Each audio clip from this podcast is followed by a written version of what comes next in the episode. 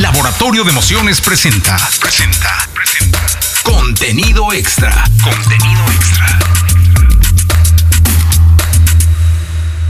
Bueno, pues esto es eh, contenido extra. Me da mucho gusto seguir con la propuesta de este podcast en donde estamos realmente charlando con buenos amigos que tienen que ver con la otra cara de la industria, con la entraña de la industria, no solo con los que van y cantan o venden boletos.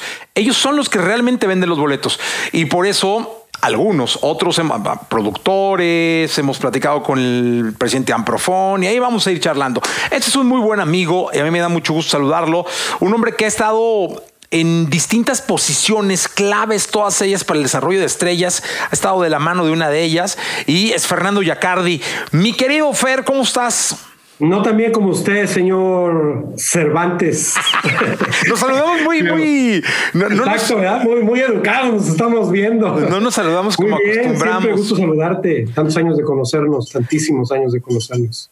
Oye, eh, mi querido Fernando Yacardi, o, o te voy a decir Yacardi, sí es recomendable. O sea, sí le darías un consejo a alguien que sea artista, o sea, que se dedique a la música. Estamos en una época en la que sí de plano puedes ir a un chavo, oye, no, a ver, tú ya no estudies, güey, métete, o sea, me gusta la guitarra, ah, pues canta, o canto, canta.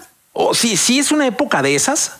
Pues digo, yo creo que al final del día, la respuesta, la, respuesta corta es sí. Yo creo que eh, aunque suene muy trillado, suene comercial, pero es la verdad. Oye, lo, que quieres, lo que te gusta hacer es lo que tienes que hacer. o si no, vas a ser infeliz toda la vida.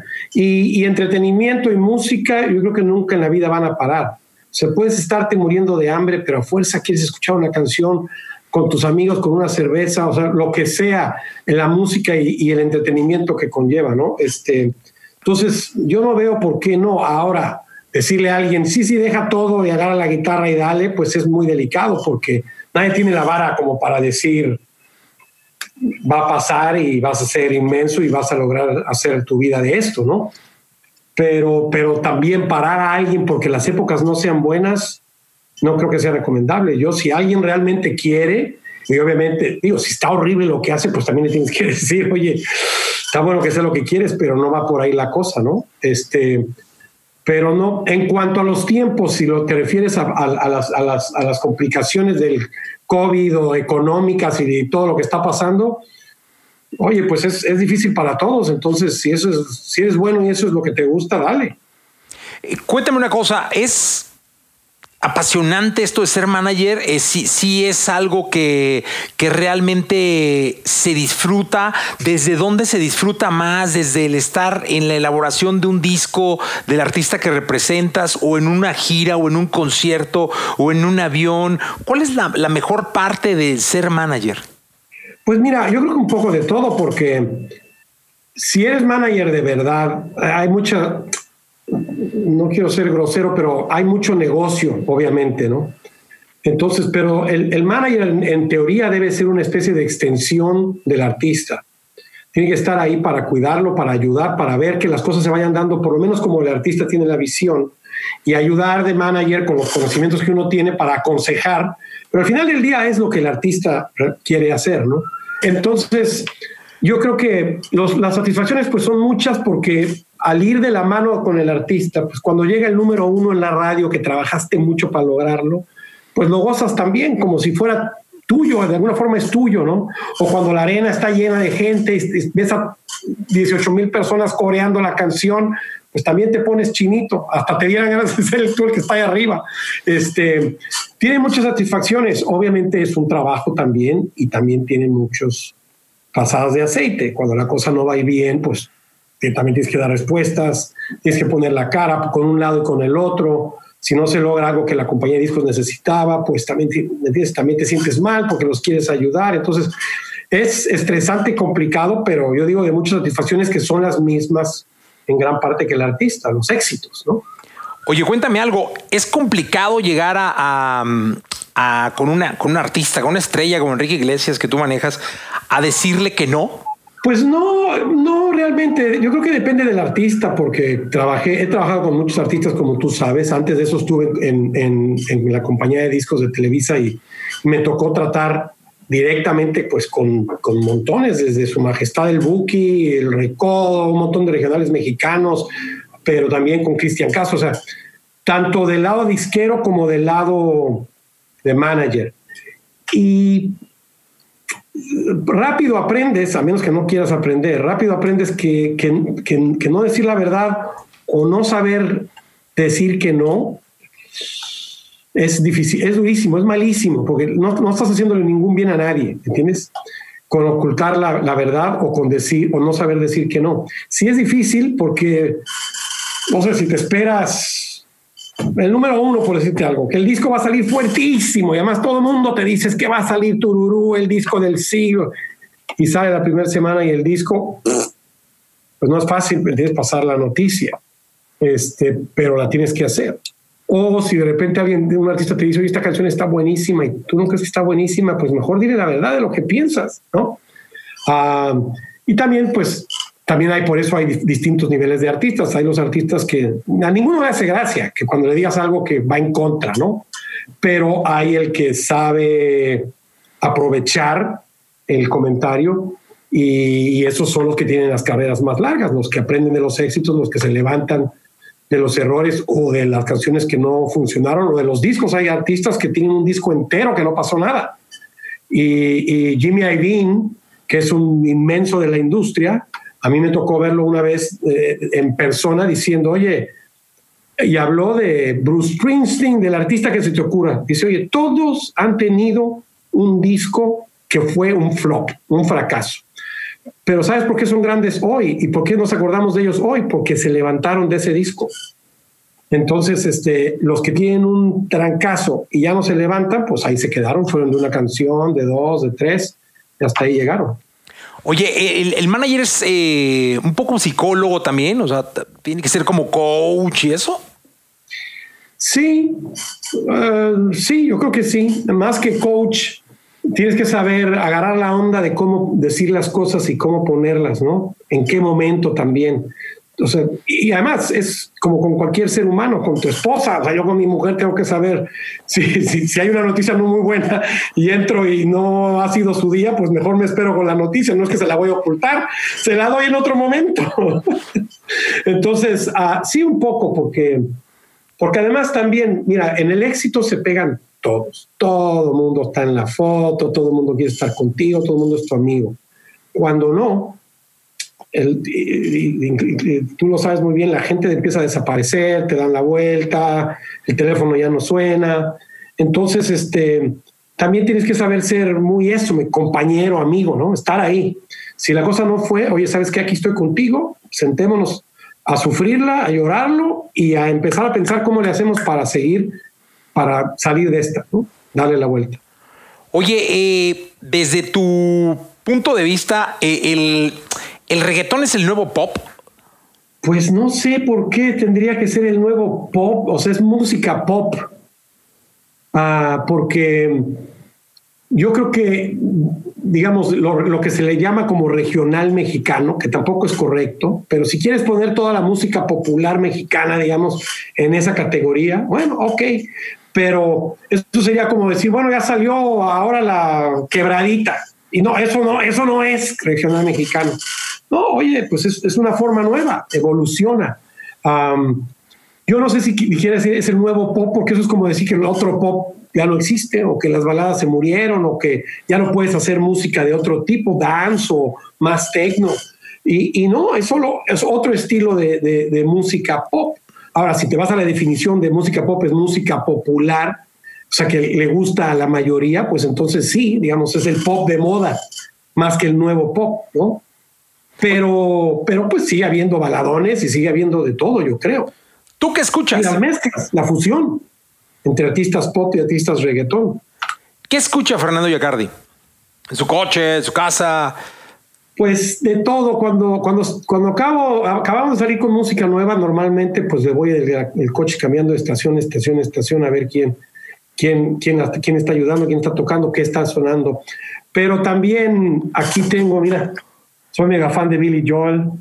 Entonces, este, esta es la, esa que se ve arriba, acá, es la nariz de él, la otra ah, de él, la foto de él. Este, Entonces, digamos, cuando estoy muy en mi onda, me escucho música de los ochentas, escucho Billy Joel, escucho este, Paul Simon, eso de la música en inglés. Yo era fresón antes de conocer la música de verdad, Chihuahua. Pero también me encanta toda la música del Buki, de Marco Antonio Solís. Ah, escucho de todo, la verdad, de todo un poco. Mi mujer es así, es, se levanta y pone música. Y además le encanta encontrar música nueva. Entonces, en la mañana, mientras nos levantamos, nos vayamos, este, todo eso de que salgo a la oficina, escucho estaciones de radio de España o, listas de popularidad de Argentina, que mi mujer siempre anda como que buscando a ver qué música nueva hay. Este, pero así en general en el coche, la verdad mentiría si te digo que estoy escuchando, escucho mucho música de los 80s. Oye, cuéntame una cosa. Este asunto de la radio para un artista sigue siendo vital a pesar de que ya hay muchas plataformas y de que muchos ya no creen en la radio como un instrumento de promoción. Yo digo que sí. Yo fui disquero por muchos años, trabajé en la radio antes de eso, contigo. Este, ah, cuando trabajé en Fonovisa acá en Estados Unidos, eh, gran parte, la mitad de mi chamba o la, mayor, la parte más importante de mi chamba era la promoción de radio. Este, yo no estoy de acuerdo porque lo he oído y a muchos niveles ¿eh? y en muchas partes, que si la radio ya no cuenta, que, que ya para qué te preocupas, que mejor hay que ver las plataformas. Yo no estoy de acuerdo. Yo creo que... Ah, yo creo que son, o sea, son distintos formatos, son distintas cosas, es distinto el consumo en Spotify tú te metes y, realmente de alguna forma vas a buscar algo y a lo mejor porque encontraste una canción esa te lleva a otra, pero no necesariamente, a menos de que te suscribas o escuches alguna, alguna, alguna lista, un playlist que ya esté hecho. Entonces sí escuches lo que te pongan ahí, pero pero yo creo que la radio, los comentaristas de la radio, la radio es como más personal, es más tuya, es de tu ciudad, este, es para que te puedas identificar con algo. Para mí la radio sigue siendo importante y creo que seguirá siendo importantísima. Para mí el que dice que la radio ya fue o va, o va a dejar de ser es como la gente que decía cuando salió la televisión que iba a desaparecer el, cine. Y pues tú dile a eso Spielberg, que, es, de, después de la tele, eh, que ha hecho la carrera más grande del planeta, haciendo, nunca hubiera hecho lo que ha hecho en televisión ni el dinero, ni las producciones, ni lo, este, lo siguió haciendo en el cine. Y si hubieran seguido la filosofía de que como ya hay una pantalla en tu casa, pues ya para qué quieres ir al cine, imagínate, se hubiera acabado. Gracias a Dios, mucha gente que dijo, en él no funciona así, porque es una experiencia totalmente diferente. Escuchar la radio es una experiencia, yo creo. Y sigue siendo importante qué opina el programador, qué dice el locutor, cuando llama de a la radio o mandan mensajes, es un filtro también. Yo creo, yo, yo, creo mucho en la radio, la verdad. Oye, y, tú eres de los que cuando sale una canción nueva de tu artista, cualquiera que sea de los que manejas, e-, eres obsesivo de ver cómo va en YouTube, cómo va en las plataformas digitales, cómo va en la radio, cuántos plays, dónde sonó, en qué país, dónde está mejor, eh, y, y empieces como a empujar para que todo vaya marchando. Sí, la verdad, ¿para qué te digo que no? Sí, sí. Este, sí, porque es un es tan rápida la cosa hoy en día, pones la canción y automáticamente empiezas a ver qué pasa. Y este y las compañías de discos, todos, el, mundo es tan grande, cada, cada uno está en lo suyo, ¿sí me entiendes? Entonces, si sale una canción y por cualquier razón empieza a pasar algo en Bolivia, ok, ¿por qué está pasando en Bolivia? ¿Qué está pasando? ¿Qué hicieron bien? porque esa es exactamente la misma canción que está en todos lados. A lo mejor hay algo que está pasando que no te has dado cuenta y al final es deber mío. No, no voy a esperar a que venga alguien y me diga, oye, parece que en Bolivia está pasando algo, deja averiguamos. No, no, no, lo veo rápido, averiguo rápido y le paso la voz a quien le sirva eso. Porque entonces, así como en la radio hay que cuadrar el tema que quiere decir llevarla al máximo en la mayor cantidad de estaciones de radio, pues lo mismo funciona con las plataformas, con los, con los países, con las ciudades, con los charts.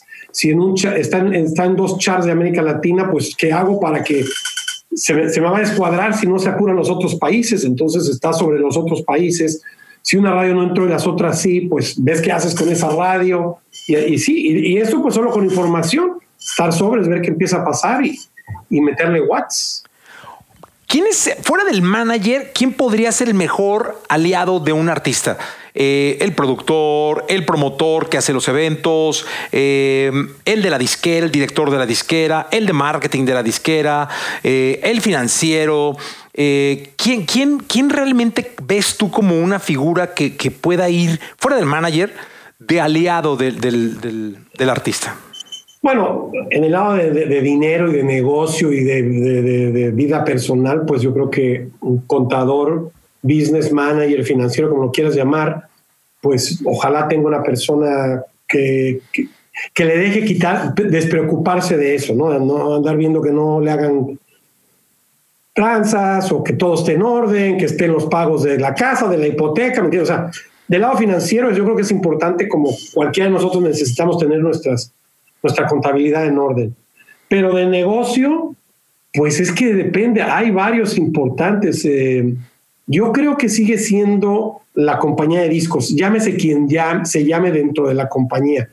Puede ser el presidente de la compañía, depende del nivel del artista y de muchas cosas, ¿no? Y además, independientemente del nivel del artista, normalmente dentro de las compañías hay alguien que por cualquier razón, un empleado de la compañía que por cualquier razón se identifica con ese artista y el artista con esa persona. A mí, por ejemplo, yo en Fonovisa pues era el, el de Enrique, ¿no? Había otro llamaba Dani Mireles, que era como si fuera un elemento más de los Tigres del Norte. Y así, hay que se identifica al artista. Entonces, yo creo que siempre es bueno tener alguien en la compañía. ¿Por qué? Porque la compañía de discos continúa siendo un lugar que te ayuda con la promoción de tu música. Si eres cantante, te dedicas a hacer canciones, pues oye, la compañía de discos es el aliado que te ayuda a hacer la promoción de esa música, ¿no? Te ayuda.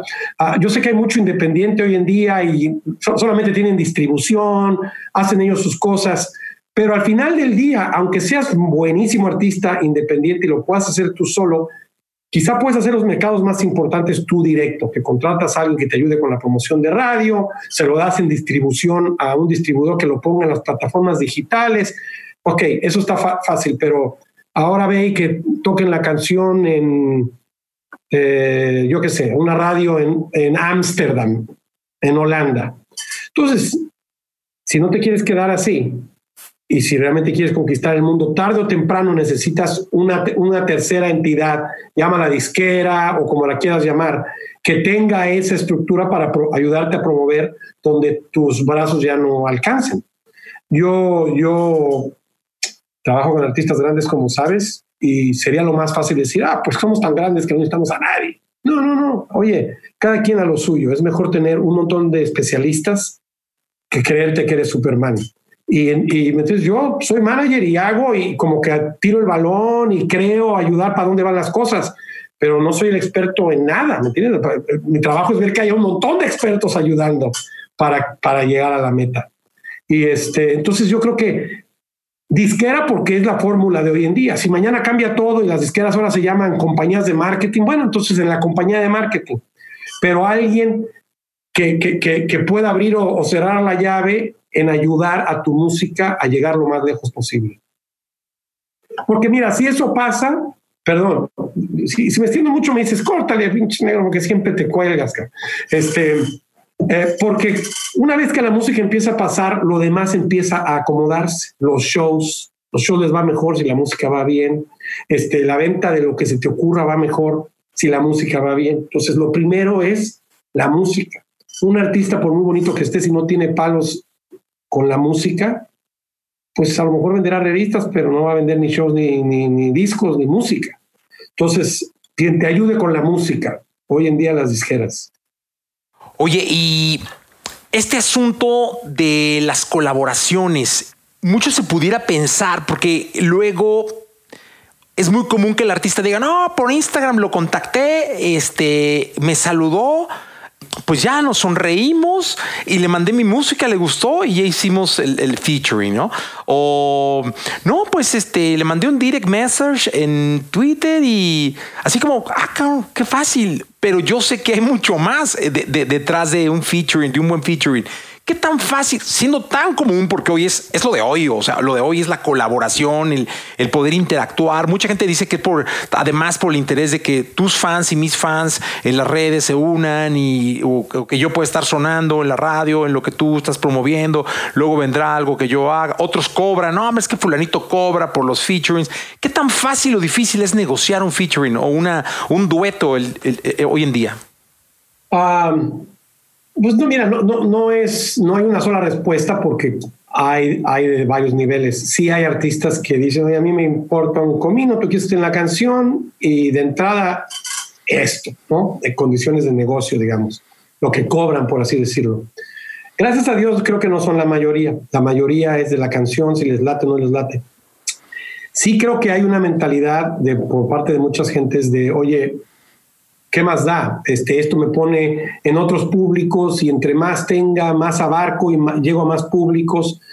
Yo en lo personal no comparto eso. Yo creo que al final es la canción y tengo muchas historias de muchos casos donde se ha ido a buscar y perseguir y lograr la colaboración porque era lo correcto para la canción, no por el público que esa persona fuera a traer ni nada.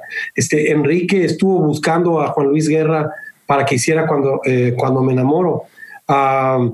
y no fue fácil, o sea, Juan Luis como que no, porque Juan Luis es autor, él hace sus canciones, él viene a pedirle canciones, no a pedirle que grabe en canciones de otro.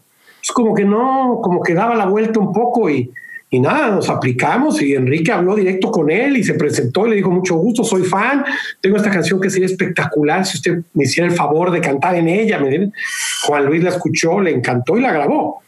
Eh, este, entonces, ahí no hubo, lo único complicado fue lograr que Juan Luis la escuchara y nada más. Fuera de eso, no hubo ningún problema de nada, ni económico, ni de nada. Oye, no, yo quiero estar en la canción, ya lo demás me vale sorbete.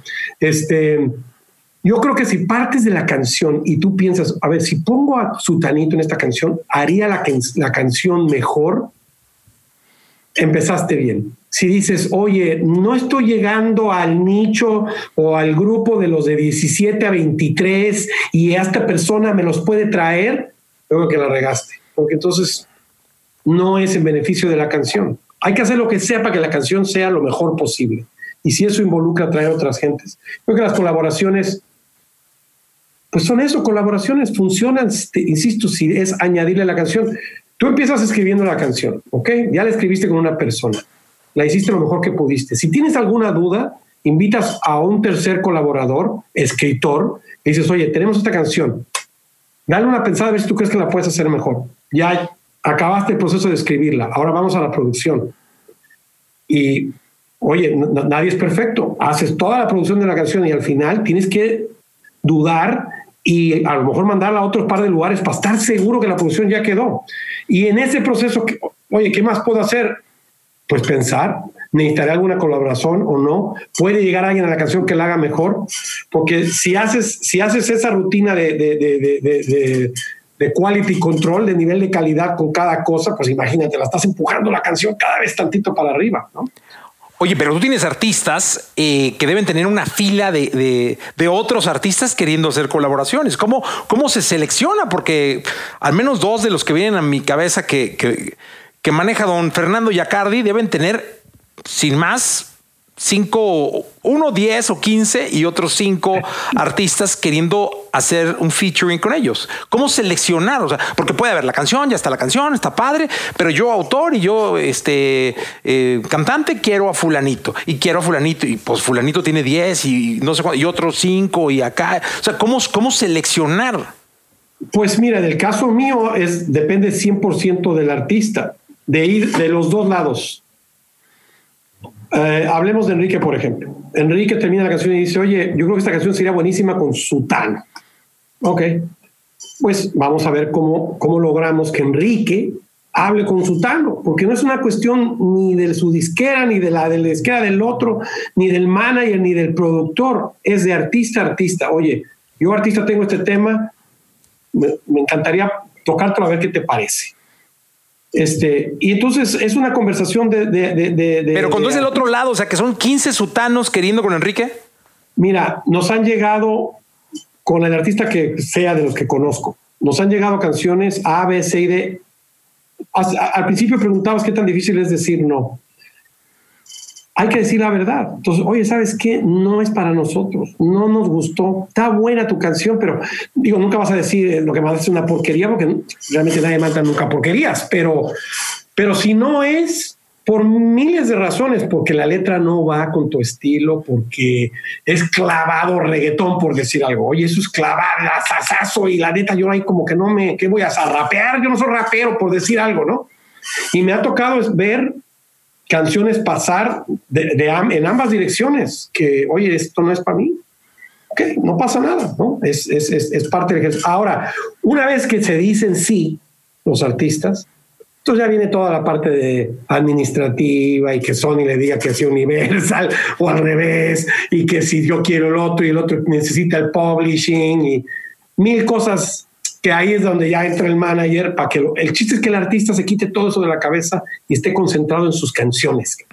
Es fácil este, eso, porque suena, suena como un cuento de hadas. Este, eh, que el artista se concentre en sus canciones y se concentre en cantar y en producir cuando hay artistas que están viendo cuántos boletos se vendieron, por qué no se vendieron los boletos, quién estaba. O sea, hay artistas muy quisquillosos y pareciera no, no ser tan fácil que solo se dedica a hacer canciones. No, no es fácil y la mayoría no, se, no lo hacen así. Pero la responsabilidad mía, yo lo siento, es, o sea, si, si lo quieres, si quieres estar viendo cuántos boletos se vendieron por cada 15 minutos y te digo la fila y el asiento, el número de asiento, pues allá tú, pero no te tienes por qué preocupar de eso. ¿Sí me entiendes? O sea, para eso tenemos una agencia muy grande y vamos con el mejor promotor y tenemos la mejor agencia para que haga la campaña y entonces está todo lo que se tiene y puede hacer está hecho. Ahora, eso no quita que como buena, o sea, los artistas grandes, todos, todos. Lucian Grange, que es el presidente de Universal para el planeta Tierra, una vez le, le, le, dijo a Enrique, dice, tú me recuerdas a Elton John, porque Elton John, dice, Elton John, hasta el día de hoy está con que esta canción nueva y esta estación de radio y ya movieron a este de este para acá y la gira no sé cuánto, está en todo, el detalle de todo. Entonces los artistas grandes siempre están como que super, al, tanto de todo. Pero no es lo mismo estar al tanto que estarte preocupando. O sea, por eso digo eso, donde entra el manager como para ayudar y sí, le vas informando y si se, y además se atoran las cosas y se lo tienes que decir. ¿Qué crees? Su tanito no está dando el release o tal disquera no le quiere dar permiso a la otra o el abogado del artista ya se puso muy duro que quiere un helicóptero o yo qué sé, ¿no? Entonces, pues, lo puedes comentar, pero, pero en la medida que logres quitar todo eso y, solucionarlo, ahora eh, que el artista pregunte, que lo pregunte, que va a estar al pendiente, va a estar al pendiente, pero que no se preocupe para que su cabeza realmente pueda estar en la música. ¿Cuál es el mejor concierto de tu vida? ¿Al que has ido o al que o qué has hecho?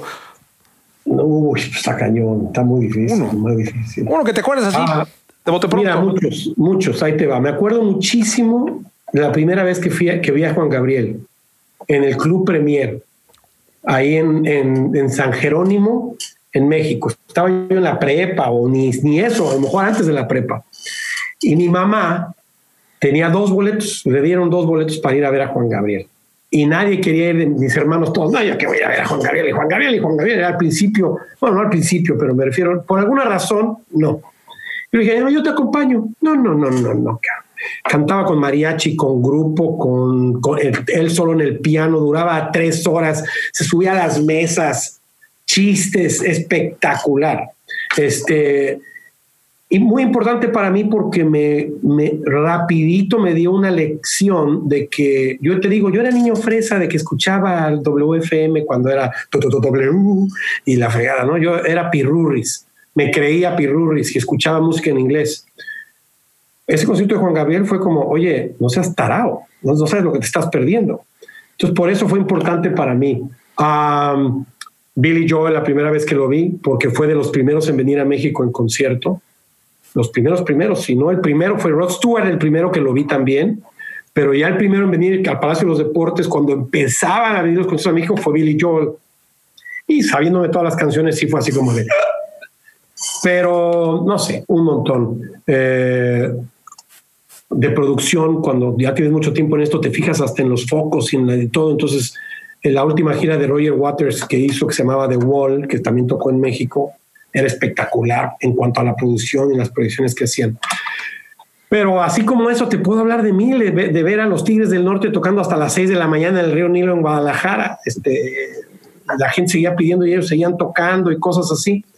El concierto que yo haya hecho, que haya tenido que ver, pues no sé, hay un montón, un montón, gracias a Dios. Este, Uno que te acuerdes. Ah, pues hace no mucho eh, en Kiev, en el estadio de fútbol, donde se jugó la, no sé si fue la Eurocopa o la Champions o la final de algo hace no mucho.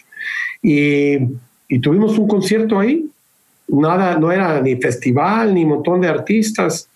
Y ha, haber habido ochenta y tantas mil personas. El estadio Talqueque, porque es la capacidad, este, estuvo buenísimo, una producción así muy grande, etcétera pero miles, miles, miles. Me acuerdo Enrique una vez cantando en Rusia, en Moscú, y era una arena muy, muy grande y todo el frente eran los ricachones, el, rico ruso, sin ofender a nadie, pero yo digo que a veces puede ser un poco como el muy, muy rico mexicano, que es un poco así como un poco de clase y yo no me mezclo con los de atrás, pero, pero a la N potencia. Entonces todo el concierto, Enrique como que es Enrique es mucho de brincar con la gente y todo, brincarse al público. Y todo el público del frente estaban ahí, este, bueno, ya sabes, los señores en su celular, la señora así aplaudía de, ah, y atrás, vueltos locos, la histeria, gritando. Entonces, hizo el concierto bien cortito. En cuanto se acabó, pues rápido los ricachones se paran corriendo para estar el chofer afuera, el coche, no les toquen las, las multitudes. Y justo en cuanto salió la gente del frente, regresó, les dijo a todos los que estaban arriba, vénganse para acá abajo y ahora sí vamos a divertirnos. Y hubo, no sé, otra hora más de show para la gente, ¿sí me entienden? Entonces, este, hay muchos así como ese, hay otros también porque no fueron tan buenos, que también se te quedan grabados, desgraciadamente. Oye, ¿y el país más raro en el que te ha tocado trabajar con Enrique o con algún artista? Uf, pues también hay mil anécdotas. Eh, hicimos un concierto una vez en Egipto, en una ciudad que está, que es como de vacaciones al norte de Egipto, en el mar del Mediterráneo. Eh, pero pues ahí no, no, hay conciertos realmente, hay conciertos muy pequeños. Y nos habían dicho a, que a todo que sí, las luces, sí, sí, sí, la pantalla, sí, sí, sí, todo ya está, todo ya está. Cuando llegamos no estaba ni la mitad, Y, luego no sabía ni cómo montarlo. Y no, sabes, fue pasar aceite. El, escenario era hecho con bambú, literalmente cortaban los troncos de bambú para hacerlo en vez de, en vez de las, las, varillas de metal de un escenario normal. Igual todo eran tablones, este, en general, fue así como, es increíble que estemos aquí, pero acabamos en enero, estuvimos en Arabia Saudita, en un foro que hicieron en el medio del desierto, que es todo de espejo. Entonces es espectacular porque tú vas en las camionetas, no ves nada y sí, ahí está, pero como es espejo y es desierto, se refleja y parece que no hay nada hasta que te acercas, ¡fum! es como que apareciera. Y es un, un lugar pequeño como para, no sé, 800 personas o algo así. Este, entonces, me ha tocado de todo, eh, la India, de todo me ha tocado. Oye, salir corriendo de un show porque ah, algo, algo pasó, vámonos. Sí, también, gracias a Dios, nunca por, por cosas de, feas de atentados o amenazas o... Pero sí, sí, en Dubai la primera vez o de las primeras veces que Enrique fue a Dubai, Dubai es otra cosa hoy en día. Pero al principio, cuando empezaban con la apertura, todavía no dejaban a las mujeres quitarse, de, descubrirse la cara, no podías tomar nada, no había alcohol, no podías tomar en el escenario. Este, y Enrique, pues nosotros veníamos de un show a otro a otro, hizo su show normal, invitaba chelas al público, este, subió a un chavito, le invitó un shot, el, el tipo no sabía cómo decir que no, porque su religión se lo prohíbe, ya olvídate que fuera menor de edad, y Enrique haciendo que tomar un shot, y entonces llegó la policía y supuestamente lo iban a detener por faltas de, de la moral y, y porque la corista, la falda estaba muy corta y entonces sí, fue así un poco de, bueno, pues Enrique, ustedes se adelantan y yo me quedo atrás con tres o cuatro y los detengo, en lo que ustedes se van al hotel y ya estando en el hotel estarán más seguros para que no los detengan, ¿no? Gracias a Dios no pasó a mayores, pero estuvo interesante. ¿Qué, qué, qué consejo le darías a alguien que va empezando? que va empezando y está, que compone, que toca la guitarra, piano y, tiene todas las ganas de ser una estrella? Pues mira, uno en cuanto a música, vuelvo a lo mismo, la canción, la canción, la canción, la canción, la canción, la música, ¿entiendes? O sea, el, siempre que hables de un artista grande, automáticamente, si te gusta el artista, vas a empezar a decir, uy, tal canción y tal otra, uy, te acuerdas de tal otra y cantas pedacitos.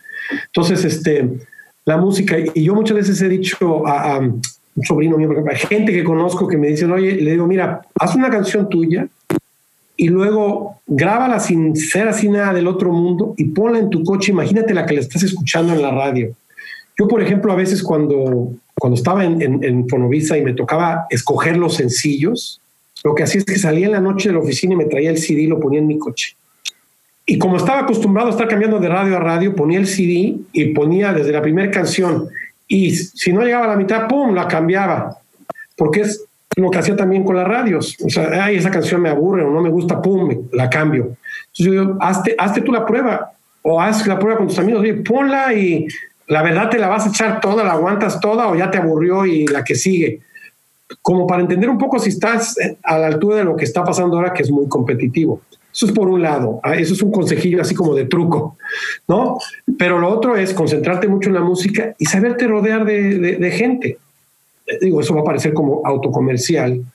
Me dices, bueno, pues si te estás promoviendo tú porque eh, rodeate de gente pero sí hace mucha diferencia lo que hablábamos desde el principio, el que te sabe decir, aunque le cueste trabajo o tenga que encontrar cómo, pero que te sabe decir que la canción está mala o que, o que te estás pasando de chistosito o que no va por ahí la cosa o que hiciste algo mal, ¿me entiendes? Que te cuide la espalda. Entonces también es importante eso. No, no dejarse ir con el primero que te dice que te va a hacer famoso, yo sé por dónde confiar mucho en el instinto, preocuparse mucho por la música primero, confiar en el instinto, tratar de tener gente que realmente, porque además no tiene que ser de la industria, sabemos de mucha gente que, hoy, que son grandes hoy en día y que tienen de su mano derecha y han tenido siempre el que era su cuate desde, desde que empezaron. Pues la verdad yo te agradezco, mi querido Yacardi. Eh, la oportunidad del tiempo y nos queda menos de un minuto, así que no, no, me resta más que mandarte un abrazo muy grande y esperar que pronto nos podamos dar ese abrazo con un whisky en la mano. Me parece muy bien, mi querido GC, con todo gusto. Guido Yacomán, te mando un abrazo. Muchas gracias. Gracias. Fernando Yacardi en esto que es contenido extra. Laboratorio de Emociones presentó. Presentó. presentó. Contenido extra. Contenido extra.